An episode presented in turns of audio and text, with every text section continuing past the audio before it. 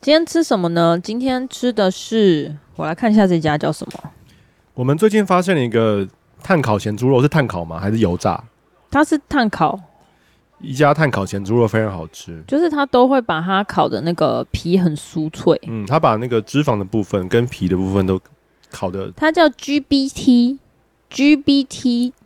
嗯，G GBT，蹦嘎脆，崩嘎嘣脆五花脆皮烤猪，GBT 嘎嘣脆五花脆皮烤猪，怎么这么难念？怎么会有一家商店这么名称这么难念啊？嘎嘣脆啊，嘎嘎嘣脆，嘎嘣脆是什么？嘎嘣脆、就是很脆的意思。而且它是新北综合市场店，所以它表示它有其他家分店诶、欸。就是它呃，哦，所以 GBT 是嘎嘣脆的意思哦。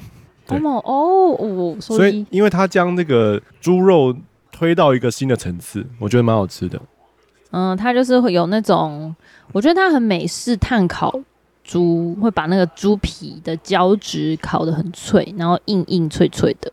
然后它会配一些配菜，你可以选，有点韩式，就是德国猪脚的感觉吧。对，可是它又比德国猪脚也是油。哦，对，它比较它稍微油一些，就是它、那个、对它应该是炸吧？我觉得它应该是炸。它的容器的下面都会有一层油，还是它只有炸？我平常都吃吃牛肉，那我会因为它的关系而多吃点猪肉的。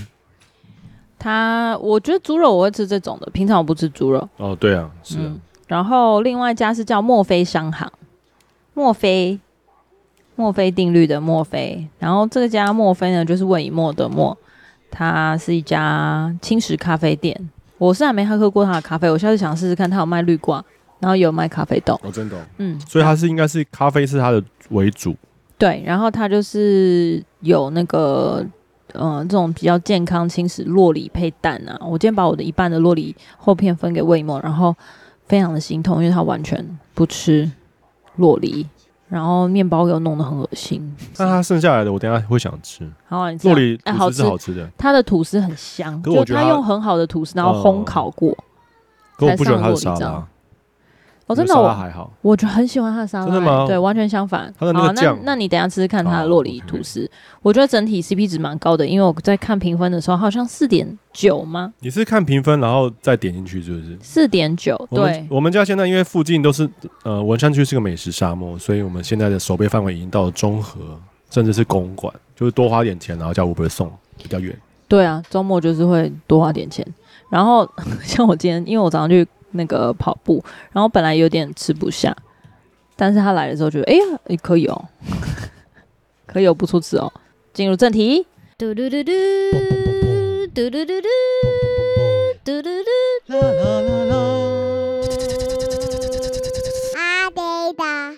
嗨，我是子子，我是品和，欢迎来到餐桌盒子。每一集我们都会在餐桌闲聊最近发生的事、时事、私事、感情、育儿和朋友的八卦，在你通勤吃饭的时间陪你聊些干话。今天要聊什么呢？呃，先讲讲最近都在干嘛。我们这两个礼拜，就我七八月都在潜水嘛，然后今年夏天没有没有什么爬山。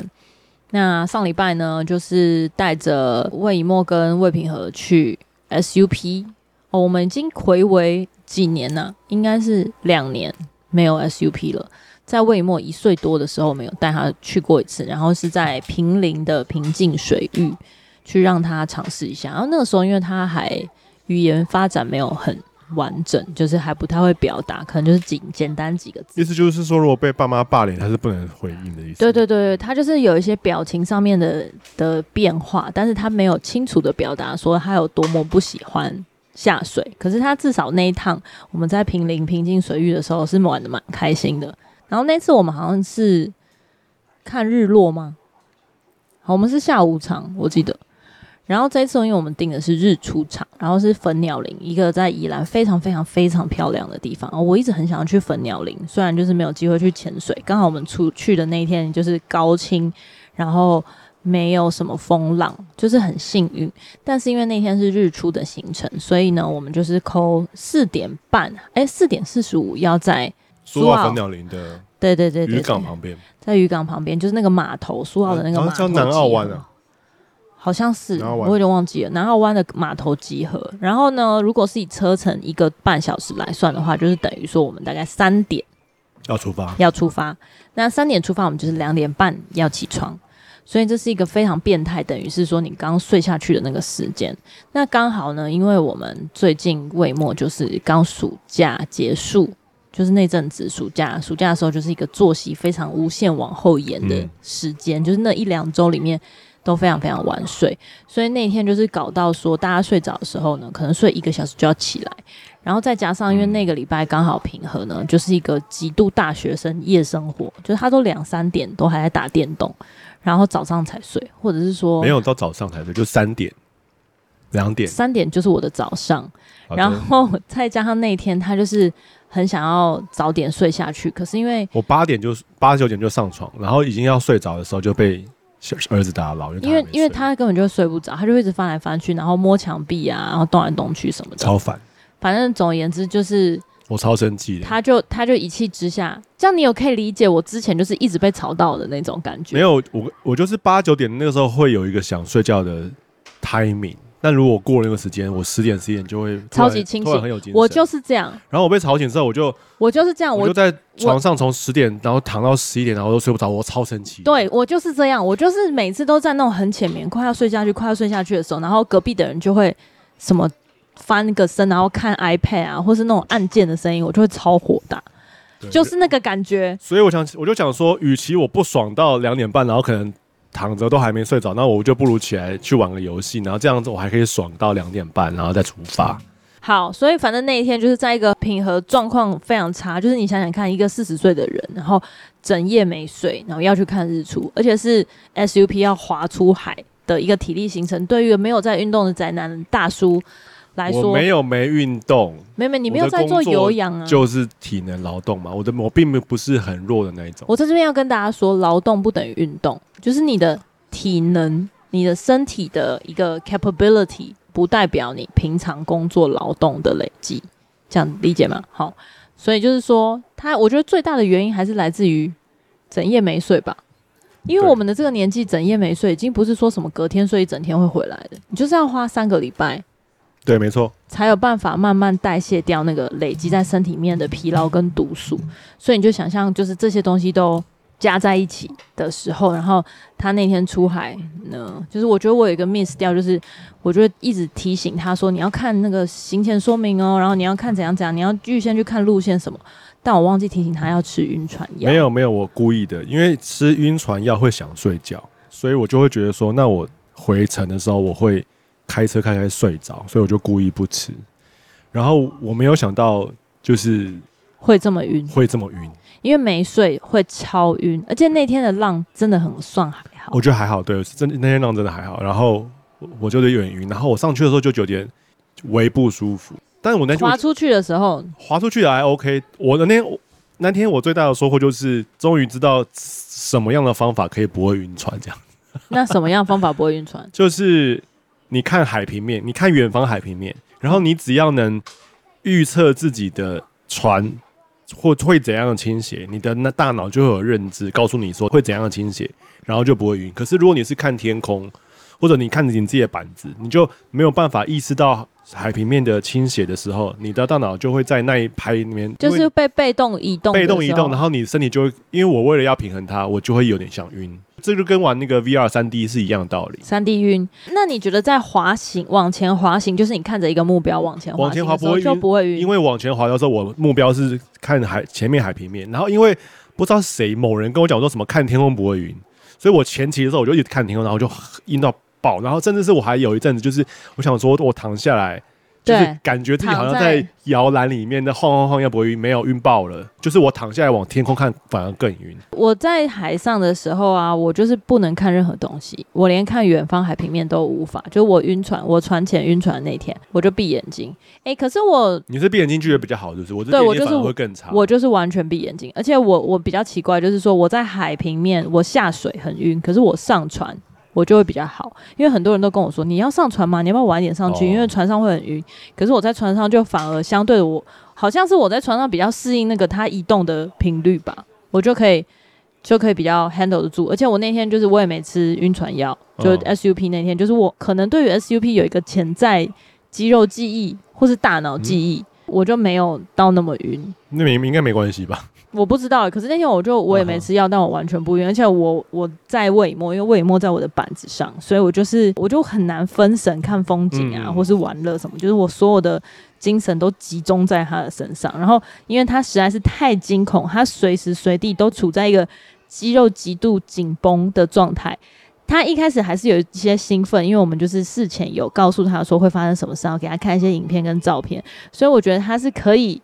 接受的，只是他没有概念说那个航程会这么久。没有，他其实他最兴奋的点就是他上一次 SUP，他印象很清楚，就是他他没有一个自己的桨，然后所以他他这次去的时候，他从头到尾就跟我讲说，我要我要摸那个桨，我要用那个桨，然后我要有自己的奖，然后我就说哦好，或许你会有自己的奖，所以他就很兴奋，所以他兴奋点在这个，但是他要开始上船的时候，因为我们这次是从海滩上去嘛，然后划出，然后他其实很怕浪，他很怕。海浪打在海滩上那种感觉，好比说我们以前在海边玩沙的时候，浪只要一来，他就会跑很远，因为他怕浪，他怕被浪攻击。对对对，对所以他这次上船之后，他会特别的，就是害怕这样子。然后你还记不记得，就是上次我们有一次是出海 SUP 的时候，他后来就是睡着，因为他就觉得太太太害怕了，他又决定用睡着来逃避责任。然后他那时候还很小啊，才一岁吧。对对对，但是他这次就好像没有办法睡着，然后他就。必须要直面来这个海浪，对，因为他要坐在我前面，所以他是就是你知道第一线面对海浪。但就是那一次，我觉得整体来说，我自己觉得是蛮好玩的啦。虽然我整个过程当中。自己都没有玩到，都在就是一个很担心，一个是病患，然后另外一个是小孩。但至少中间有一段的行程，就是我们上了岸之后，我们就是滑到南澳，我们往南澳嘛，对不对？嗯。然后就上岸，中间有一个小沙滩，然后浅滩，然后我们就就把 SUP 停在岸上，然后上岸就有一段就是可以呃攀岩的健行，就是有一些石头路，然后在瀑沿着瀑布可以往上走一段，大概十五分钟的路程。然后在那个路程里面呢，就是魏以沫就瞬间回电，就是他可以好像被大家鼓励，他就一直很积极的想要突破，然后一直往上走，一直往上走，因为大家都一直说哇你好厉害哦，什么就是手脚并用啊，什么你很有精神啊，怎样怎样，他就是被大大的鼓励，然后一直往上，往上到，因为有在爬山的人就知道上坡看起来很容易，但是下坡你就知道，就是很多你上坡可以手脚并用的，你下坡。是需要技巧，就是下坡比上坡更具挑战性，对，嗯、特别是那种落差需要手脚并用的那种地形。然后我就一直跟他说：“你不要这么兴奋，急着往上，因为你要想，你现在每一步等一下都要下来，因为我们要原路出去嘛。”他就是一个就是爸爸也很少在爬山，然后一个就是你知道被兴奋冲昏头，就一直往上，一直往上，然后到下来的时候呢，就跌倒，然后跌倒就一瞬间，我觉得有点打击他的自信心。他就有点气急败坏，就是整个情绪就变得非常差，然后又想到说，就我因为我们下坡就是要重新回到板上，然后要滑出去等船来接，然后他又又要面对到那个要下水上板，然后下水出海浪，他就真的整个非常崩溃，所以他在回程的那一小段都在哭。你说在你的板上哭哦？对对对，他就是你记不记得我们在等板，只要。嗯，要上上板的时候，他就已经开始哭，一直哭，一直哭，一直哭，哭到上板。然后上板大概也才三五秒时间，就滑出去，就瞬间没有浪。我就说：“你看没有浪啦。”他就摸摸鼻子就，就就没有讲话。这样，但是他在前面那段就等上岸的时候，他就是已经到他又摔倒，然后脚痛，然后又要上船，然后又很久，就是整个疲劳的累积在一起，他就崩大崩溃。哦，那还好，就是说他回到真的就是看到船来接的时候，他就比较冷静一点。然后我们就搭船回去，一上车就秒断电。那那一天呢，其实就是，然后就是爸爸没睡觉嘛，所以回程的时候他就一直死盯着说：“我可以，我可以开回去。”但是他在讲这句话的同时，他眼睛根本张不开，你就是整个人一直呈现这样。我就是那在跟我讲话，对，嗯、然后我就直接，我们才刚上高速公路，我就说你现在下去，你现在下去，我来开。他说你可以吗？你可以吗？因为我就很久没开车。我说不可以也也得可以吧，因为就算我不太熟悉开车好了，我的状态都比他这样，他这样这样这样这样子一直这样开车，我就觉得我没办法让我们三个人一起冒险。你知道那个风险评估瞬间，我大概高高出你，我的风险大概低于你百分之七十。就是我的问题就是说，我很怕坐别人的车。因为我我坐别人车都没安全感，都会很怕撞车。我只要在副驾，然后是别人开车，然后我都会觉得说，喂，不是应该要刹车了吗？我就很想帮他踩下刹车，但他最后可能会刹住。好比说那个我坐电力式的车的时候，我就觉得太快了吧，然后就很想帮他踩刹车。那这不是对谁的问题，就是我对我坐任何人的车都是这样，可能就只有紫薇车，因为我已经坐习惯，所以我就知道他技术很好，我很放心。总之就是，我就会想说，我要换吗？我要换给子子开吗？可是这样子我会很害怕哎、欸，所以我后来我们不是下交道，然后不是换了嘛？换了之后，我马上把椅背调到。我看不到前方，然后就算算算算，死就死，死就死，然后就闭眼睛，这样做，反正是一车三命。在在那个黄泉路上有家人陪伴，也没有也没哎 OK，哎、欸，没想到那那一天我睁开眼睛就到家，哎、欸，真爽。好，以后一定要多鼓励老婆开车。对啊，因为你躺下去大概不到五分钟吧，就你就断电了。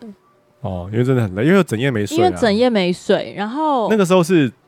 早上，大家早上九点，已经到九点，所以我已经差不多九点，盯了盯了十个小时。对，而且前面只有跳，就是我因为前面不是很不舒服嘛，然后我不舒服到就是还吐这样，然后吐完之后有比较舒服点，然后哦，在海上晕到吐，然后吐完了之后，然后教练就说：“哎、欸，我们准备要登陆前面那个小浅滩沙滩的时候，然后我心想说：哦、我赶快离开这个浪，然后我就死命拼命。”就是牙一咬，然后就我就拼命滑滑滑，我想说，我想说我要滑第一个，滑超然后我滑到后来，肖教练就说：“哎、欸，先等一下，先等。”然后教练先上岸，说：“再再让你上，要不然我应该会比教练还要快。我要吃奶力气，我都要先上去。”哦，对啊，就是这边要特别那个推一下我们的好朋友 SUP 的教练团，叫做 Let's Go Play。然后我其实是在二零一七年认识他们，然后第一次学 SUP 的时候呢，我就是因为我我对于所有新的运动都是一个。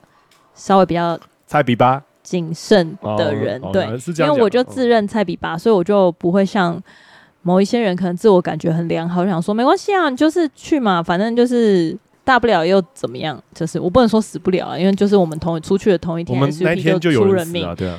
对，而且是而且在别的地区平静水域，对别的地区别的团，对，不是我们团。我那个时候就第一次去 SUP 的时候，就是跟教练约了课程，然后我还记得好像是在新庄的运动中心的泳池，然后去学说怎么样上下板，然后怎么样操控，怎么样转弯，怎么样刹车，然后如果你跟别的板碰撞的话，你要怎么样去让自己可以脱离、转方向等等的。当然也不是说一次课就完全学会。因为你知道，这就跟开车一样，就你真正考过，然后上路还是有一段距离。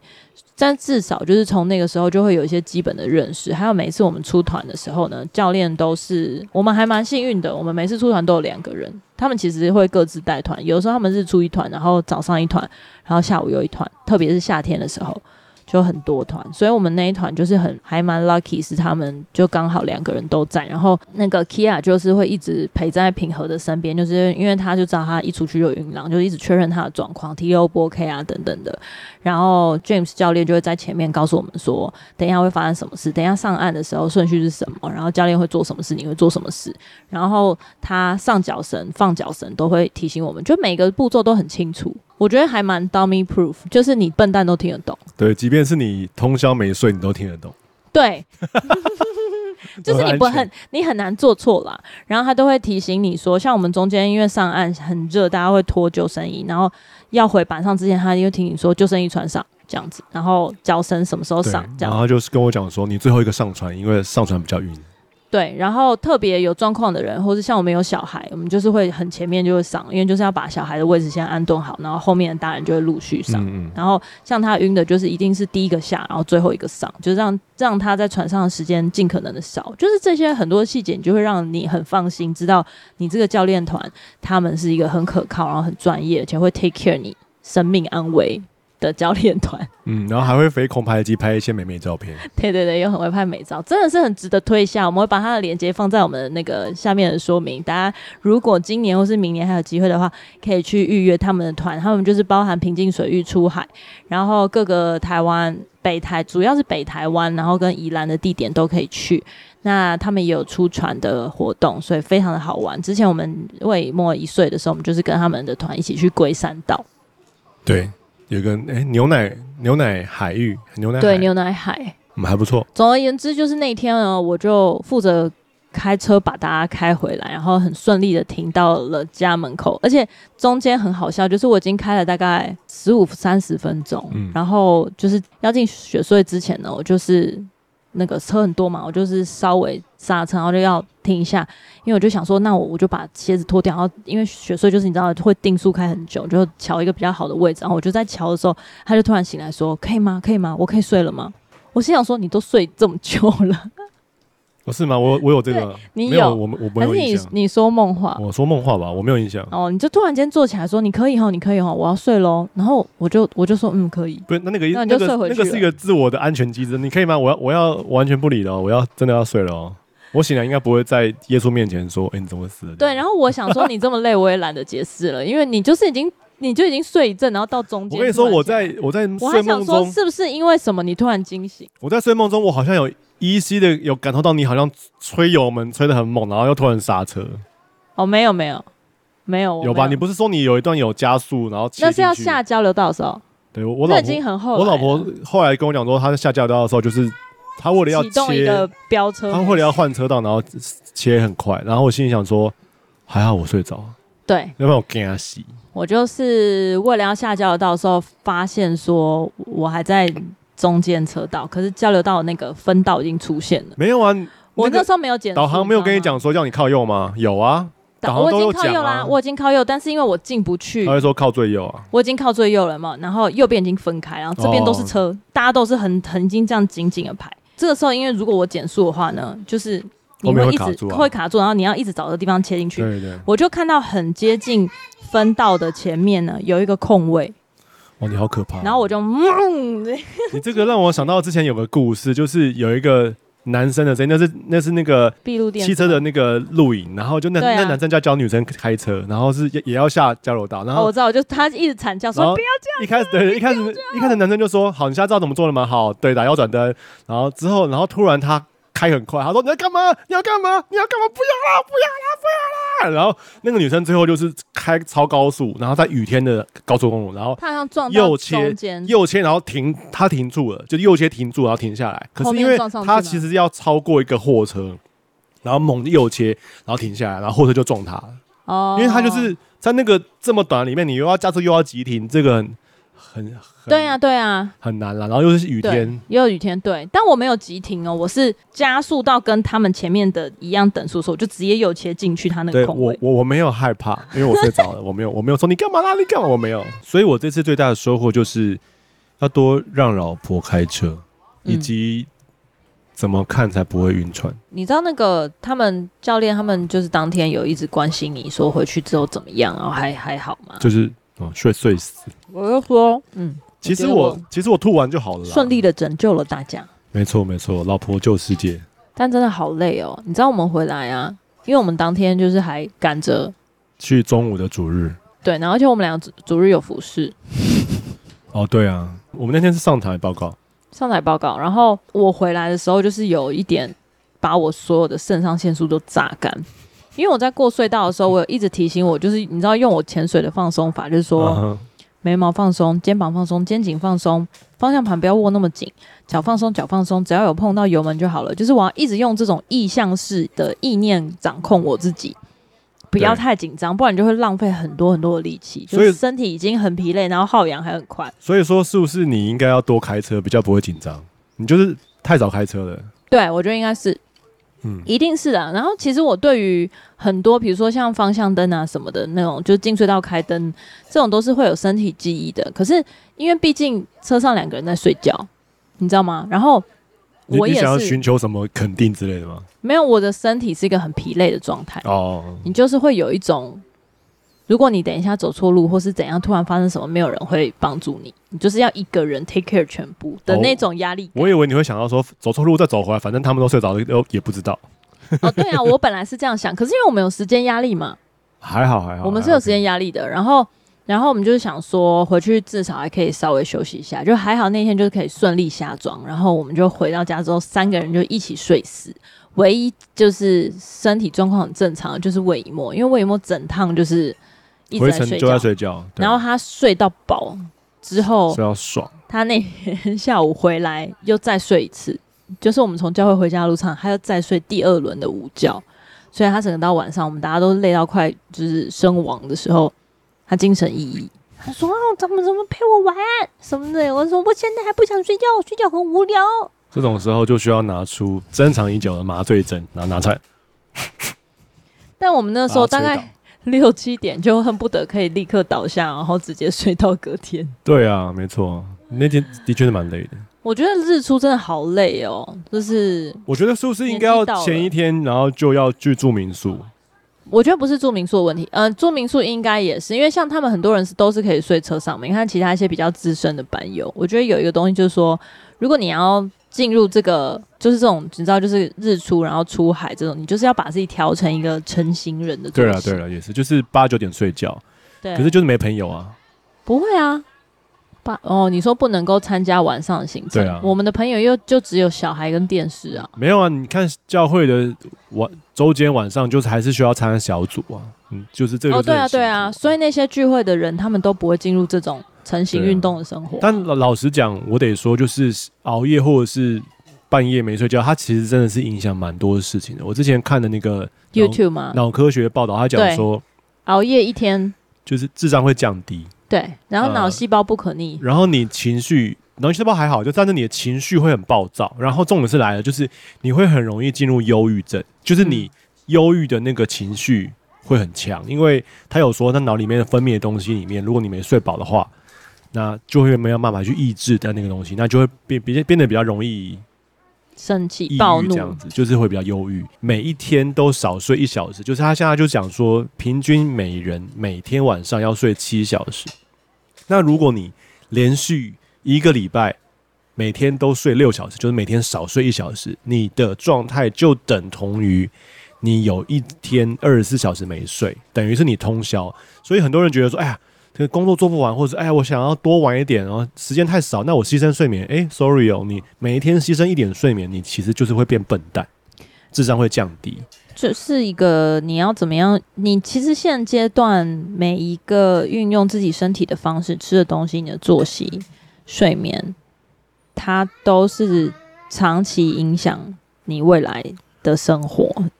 对，我还没有讲完，他都没有，只有现在。我还有很多负面的东西可以讲，包括说你睡眠不足，你就会变胖，因为你睡眠不足，你的代谢会变差，所以就很多人觉得说，哎、嗯，就会进入那个恶性循环，对不对？就是、就是、你睡眠不足，然后又很累，然后代谢变胖变慢之后，你就更容易累，跟更想吃东西。所以就会有人觉得说，奇怪，为什么我明明都有饮食都有控制，然后我也有运动，可是为什么我都是没瘦不下来？诶，有可能是因为你没睡饱。因为睡饱这件事情会增加代谢，嗯，所以之前我有参加一个那种那个减肥的那种那种期间的时候，教练就讲说，如果你前一天没有睡饱的话，你隔天喝的水就要 double；如果你熬夜的话，你隔天水就要喝更多，因为你代谢会变差。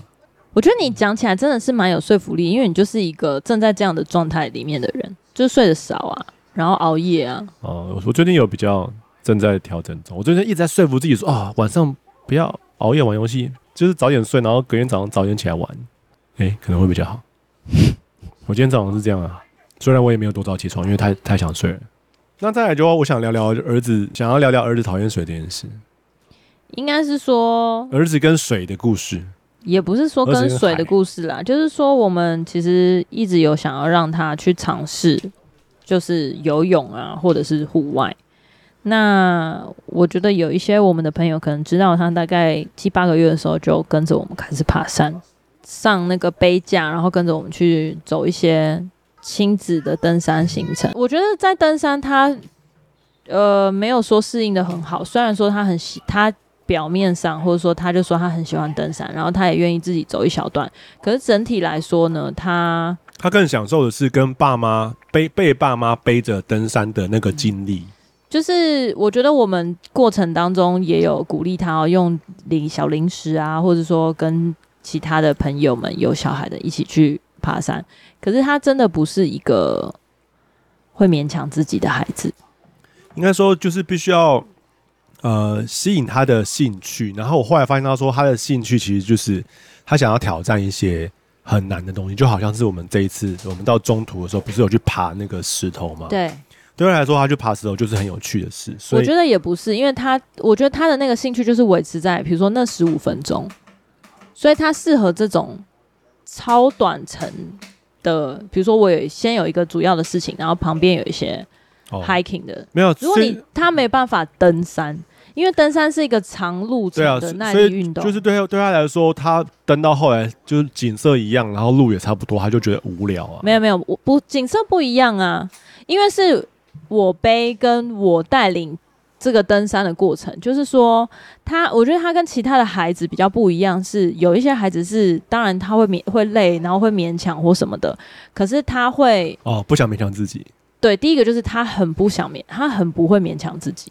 那我觉得有可能是因为我们都很少勉强他，我觉得这是一个。然后我们也不会用那种威胁利诱说你就是现在给我走，因为其实我去比赛的时候，比如说像连越野跑比赛，就是有的时候你会有那种亲子参加的，会跟我们同一个路线，那种爸爸会用一种逼迫的压力，就是在登阶的时候。你看到那个小孩呀、啊，他其实他的速度超过我，我觉得已经很厉害了。对我来说啦，哈，就是我们这种后段班想说，哇，你现在比我晚出发，现在超过我嘞。但是他爸爸就会说，你赶紧走这么慢什么的，不要停下来，不要停，专注你的呼吸。你知道这种，这个在军中如果有枪，就回过头把长官毙了。我就觉得说，天哪，他都已经愿力，你知道周末他没有在家睡觉自然醒，然后这样出来跟你比赛。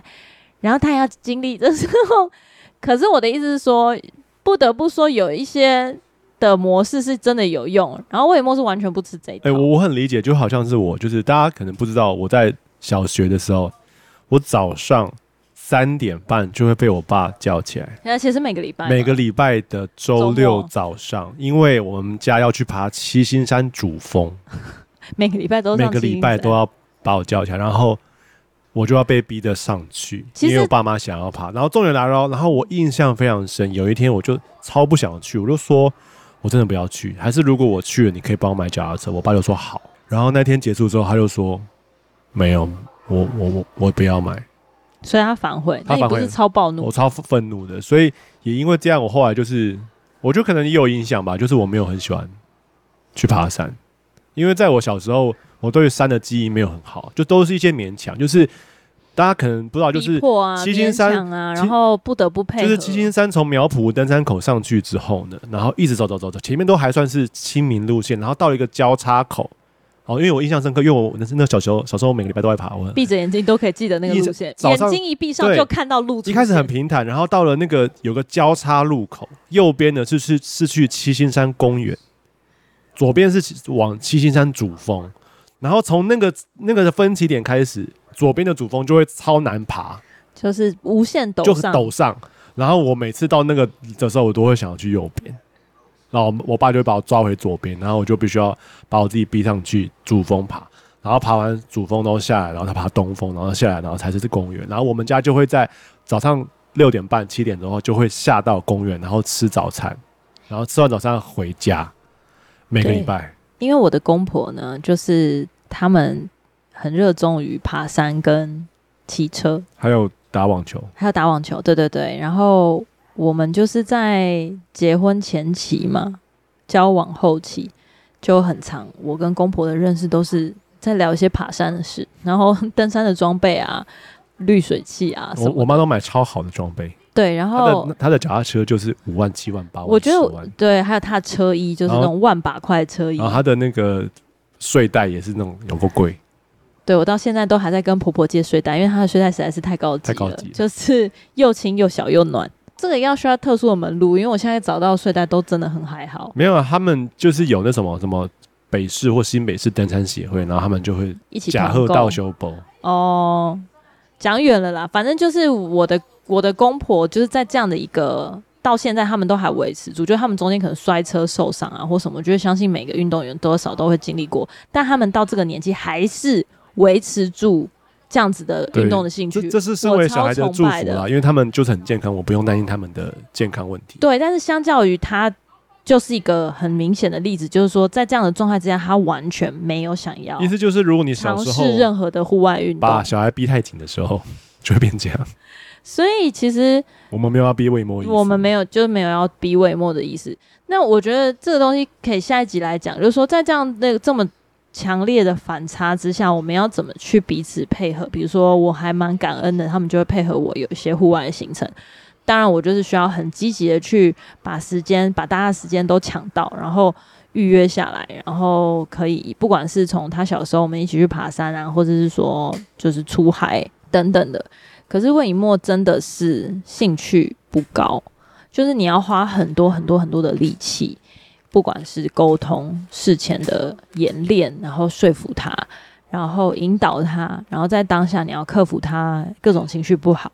然后要让他就是有奖励机制，就是哇，你很棒，你愿意尝试，然后你今天走完了全程，你没有中途放弃，你就是可以得多少多少的奖励，然后可以换什么东西。像他这次就是因为愿意把脚放进海水里，我就让他那个直接升顶，可以换到他去昆虫馆玩，然后昆虫馆玩之外还可以买一只蝎子回家。对，对，我倒是没想到他竟然会选了一只蝎子。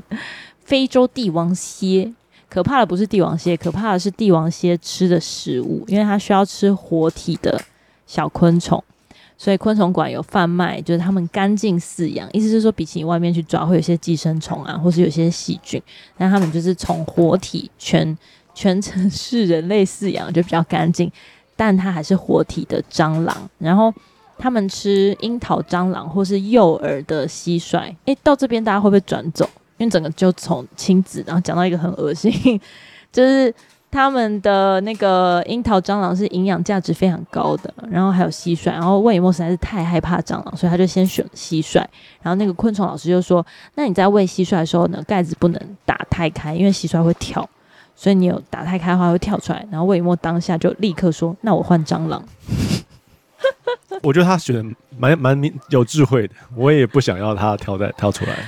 对，因为蟋蟀就会更弄到自己，然后蟑螂呢，因为蟑螂移动的速度非常快，所以你其实很难夹住它。就就算一整，它一整杯应该至少有七八十只吧，就是你看了会密集恐惧的那种。嗯。即便是它密度这么高，我都不一定夹得到。所以老师就说，你就是开一个小口，然后让蟑螂掉出来。因为如果你杯子直立的话，平滑光滑的表面，蟑螂是没有办法自己爬出来的。所以我们就勉强的接受这个选项。然后就接那只蝎子回家，与他的食物们一起回家。这个就是魏以沫尝试粉鸟林出海的奖励。嗯，讲到蟑螂，讲个题外话，不知道大家最近在夏天的时候有没有遇到蟑螂很多的？你要分享在那个夜晚的惊魂吗？对，我们家，我们这就这很常见吧？就大家家里有蟑螂这件事情，是吗？我不知道，我因为我们家蟑螂很少，对我们家。然后有一天晚上，他们就是。大概十点半、十一点进房睡，然后我想说好，那我在客厅玩下游戏什么之类。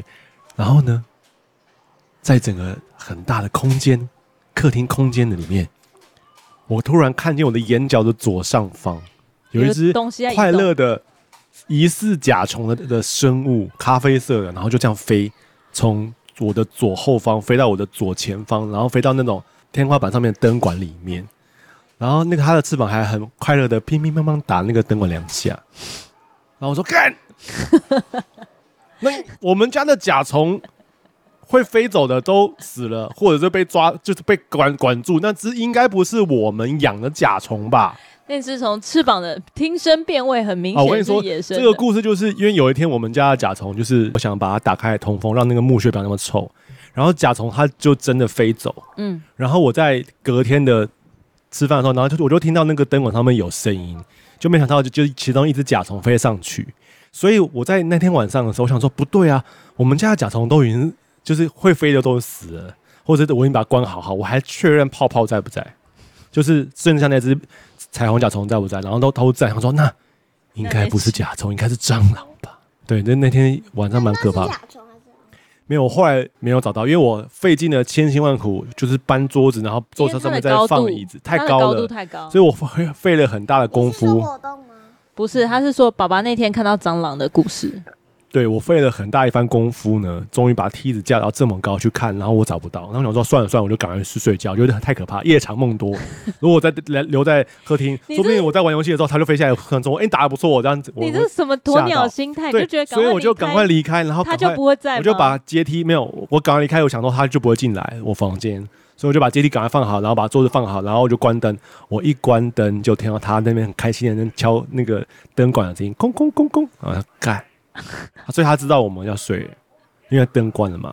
你讲的好像灵异故事，就是很可怕啊。灵异故事是什么？就是鬼故事意思，就是鬼故事。好，题外话，这是蟑螂的故事。所以他现在还在我家的某处。我跟你说，我后来发现，我们家就是就是房东装潢的时候，他有有木板隔间嘛，嗯，然后天花板上面的木板隔间是有有洞的。你怎么知道有洞？因为我看得洞啊，就是因为他他要包梁啊。哦。就是木板上面有洞，对，所以它木板下面是有个缝缝，可以去其他隔间，就去它的，这就是就水泥隔间，因为我们是水泥外面包木木板。所以等一下，所以这件事情并没有解答你刚刚讲说，你赶快去房间睡觉，他就可以不过来啊，他可以走那个木板之间的隔间去隔壁房间啊。你看不到，因为它超高。总之就是你拍就好了。总之就是我们不可能抓到他，因为他可以躲进那个。隔间里面，然后你永远照不到，除非你把木板拆了。这也就能解释为什么我小时候我在魏末的房间曾经看过蟑螂从墙壁的下面钻出来，因为那个墙壁就是木板墙壁嘛，就是水泥跟木板中间是有缝缝的。你的那个房间的墙壁下面是有洞的，对，下面有洞，木板的墙壁。对，就是那个靠近地板，墙壁要接到最下面地板的时候是有它是一个缝缝，它可以缝缝，然后钻进去。它不是完全接到地板。对，所以蟑螂它它的身体很薄，它就可以这样爬进去。所以我后来就在那个缝缝的那个出口就放蟑螂药。好的，可怕的事情先就题外话吧。好，希望大家在这个夏天都不要被蟑螂影响。奉耶稣的名宣告，要赶走所有的一些蟑螂。我们在刚蟑螂之前是在讲魏末克服胆怯、对害怕的东西这件事情。但是他就是一个比较，我觉得算是应该这样讲，高敏感的小孩不如不好骗，他需要把对，我们需要把话讲很清楚。还有就是他需要，你需要给他足够的预备的空间，然后你随时要做好撤退的准备。嗯。因为之前我有写过一篇文章，是关于怎么样带小孩登山。我觉得很多的现在有很多很厉害的家长都在带孩子登山，就是亲子登山。其实，在台湾，我觉得疫情之前就已经蛮热门了，也有很多厉害的网友在呛他们带小孩登山。像我们，像他们带小孩登山，不是像我们，很多家长带小孩登山，然后被网友乡民讲说什么，我才刚才刚刚跟他讲说，然后还有出出问题，然后被救下来。应该讲说，其实当带小孩登山，一定有很多的需要注意的地方啦。嗯、那我觉得我们这边先就是不讨论，我觉得登山安全是一个非常需要被落实，不管是孩小孩还是大人。嗯，那。海域的安全也是，嗯，所以我觉得大人，特别是你想要带你小孩去户外的时候啊，嗯，第一个就是需要去理解，或者说自省，你是不是一个喜欢户外的人？对，那你喜欢户外这件事情，是你很想要尝试，还是你已经是一个户外运动的一个运动员，或是一个户外运动的爱好者？就是你有某程度户外运动的经验，还是你一直以来像平和这样，就是。我知道啊，我理解啊，但我没有要去啊。好，那为了小孩想要接触户外，我觉得这些都有很大程度上的差别。嗯，那不管哪一种呢，当你今天要把孩子带出去的时候，第一个人就是必须要去认真的认识一下风险评估，然后去要把这些基本的所谓的知识跟呃需要预备的这些装备，把它预备好。因为其实有很多，我觉得台湾有一个蛮令人沮丧的环境，或者说文化，就是当我举例来说好了，我们刚刚提到，就是我们去 SUP 的同一天，有人在呃新竹就是 SUP，然后意外身亡。那它是一个平静水域，可能有对于在玩户外运动或是水上运动的人来说，非常不能理解，到底为什么他会在一个湖就掉下去，然后就走了，大概三十秒。那其实。当中有很多，就是包含他没有没有上脚绳，没有穿救生衣，没有祝福衣，然后身边也不明白为什么没有人可以及时跳下去救他，或是没有相关的救援经验。就是事件本身不讨论，可以讨论的是，每当有这样事件发生，第一个就是那个湖就封一个礼拜，就是封起来。那我觉得封起来是为了打捞吗？是为了打捞吗？他隔天就打捞到了。那为什么要封起来？就是不知道。就是想说，因为有就是因为有危险，对对对，所以我们要谨慎评估一下为什么那个地方会有风险。哦、可是这整个事件，因为很，我不知道幸运还是不幸运，就是有一个他们同团的人刚好拍到这整个事件过程，就是你可以非常明显的知道说，封起来不能解决任何的问题，也不会有任何的帮助，因为封之后去的人，因为封起来不。没有办法阻止那些智商低的人，哎，不是啦。对，所以我，我我的意思是，跟智商低没关系，是这个环境让人觉得我可以在没有任何预备跟没有任何的，不一定是我我，因为我也我也不知道能不能怪教练啦，就很多人在怪教练在网络上，可是我觉得有的时候也是你能不能够 follow 教练。或是教练讲了，你有没有在听？可是以呃你说的那个影片里来说，影片里的人都没有穿救生衣，我觉得这的确是教练疏失了。所以对啊，所以我觉得很多东西，你每一个事件有单独他讨论他的问题症结点。嗯。可是你看每一次哦，比如说好前今年夏天真的有很多就是在海海水浴场或者在海边发生的意外，然后就是立刻会封那个海域，或是、嗯、哦那边就会禁止下水。我觉得台湾身为一个海岛，禁止下水这件事情，我觉得真的是有很多讨论的空间。嗯，那反过来，如果我有一天在那个就是 Uber 上面跟司机聊天，司机就说他非常怕水，因为他小时候有被人家推到海里面的。哦，我也有，我也有。对，所以他就说他就是一直到年老，他都不愿意去学游泳。那我他很想要，哦、对，他就说他对于水有一个恐惧，就是他在水下就会心悸或什么。我就说我可以理解，因为我也是。我就回想到我第一次出那个外海，就是第一次 open water 的经验，我也是非常非常的紧张。就真的，你真的需要一个很好的教练，或是很理解你的呃环境，去带你渐渐的入门。但是同样的，就是能不能够克服那个心理状态，我觉得是需要很多先决条件。但那个先决条件就取决于当你还年幼的时候，你是怎么样认识。自然环境，嗯，因为像我们去挪威，就是我陪教练去挪威比赛的时候，我们中间有自己去跑嘛，因为挪威的环境就是真的让你很想要每天都去跑一跑、走一走。然后我们我们刚好去跑山的时候，就碰到在我们住的地方附近有一个幼稚园，呃，幼儿园，然后幼儿园他们在户外教学，嗯，第一个就是我们有经过他们的幼儿园，他的幼儿园非常大。在山里面，然后是那种几乎没有什么高楼，就是一层楼的建筑。然后他们是就是一个很开放的环境，有很基本的户外的设施。嗯，那他们中途的时候就碰到那一群小孩，每一个小孩都大概已经是四五岁。穿反光背心，然后老师在前面就是跟他们解释说，在山林间会有什么什么，然后这件事情就第一个就会让你非常感动，嗯，就是台湾有多少个幼儿园可以有机会上山？好，魏以沫的学校很恩典有这样的一个环境，对。可是因为毕竟他们也可能久久一次，我觉得在挪威那样的环境里面，你就是可以看到这些小孩对于这件事情是非常本能的，就是他们会很本能的站在一起。就是户外运动跟生活是合在一起，它不是分开的。然后排队，然后跟陌生人打招呼。他们在户外不是那种很惊恐啊，被蚊子叮还是怎么样。然后我们有跟他们的就是老师稍微闲聊，对他们来说，就是他们很小学或者是中学，就是很自然在户外的活动里面，就会去附近的湖里面游泳。然后老师就会带他们到湖边，就是现在都不敢去湖里游泳，觉得很可怕。因为底下的石头你滑滑的，就是很怕碰到什么东西。哦，为什么？我比较喜欢去游泳池游。那个我我去湖里面，为什么你很怕？因为湖感觉会有些东西会咬我脚脚。还有湖里面会有什么阿米巴原虫，什么会吃年脑？哎，这重点不是这个，重点。湖里面游泳唯一会让我觉得兴奋，就是可能会有时钟剑，湖中女神会上来。这除了时钟键之外呢，你就反你就会很自然的。虫会吃脑。对，有一种虫会从你的鼻子里面爬进去，然后会吃你的脑。为什么？为什么？我也不知道，在很很远很远的地方发生的。我刚刚要讲的就是说，你会觉得说这件事情在国外很理很正常发生，可是你今天想哦，就是随便想哪一个学校，南投或是哪里，就算它是森林小学，很自然，今天老师把全班。带去湖边游泳，我跟你说，那个家长一定会干掉到死，那种纯贵，整个家长会翻。我觉得这是文化，这的确是文化。对，所以我在讲的，我在讲的就是文化，就是。它已经不是一个政策，或者是说你今天要靠乡民的力量，或是什么。今天我觉得就是很从基本的教育里面有没有去帮助你认识山林。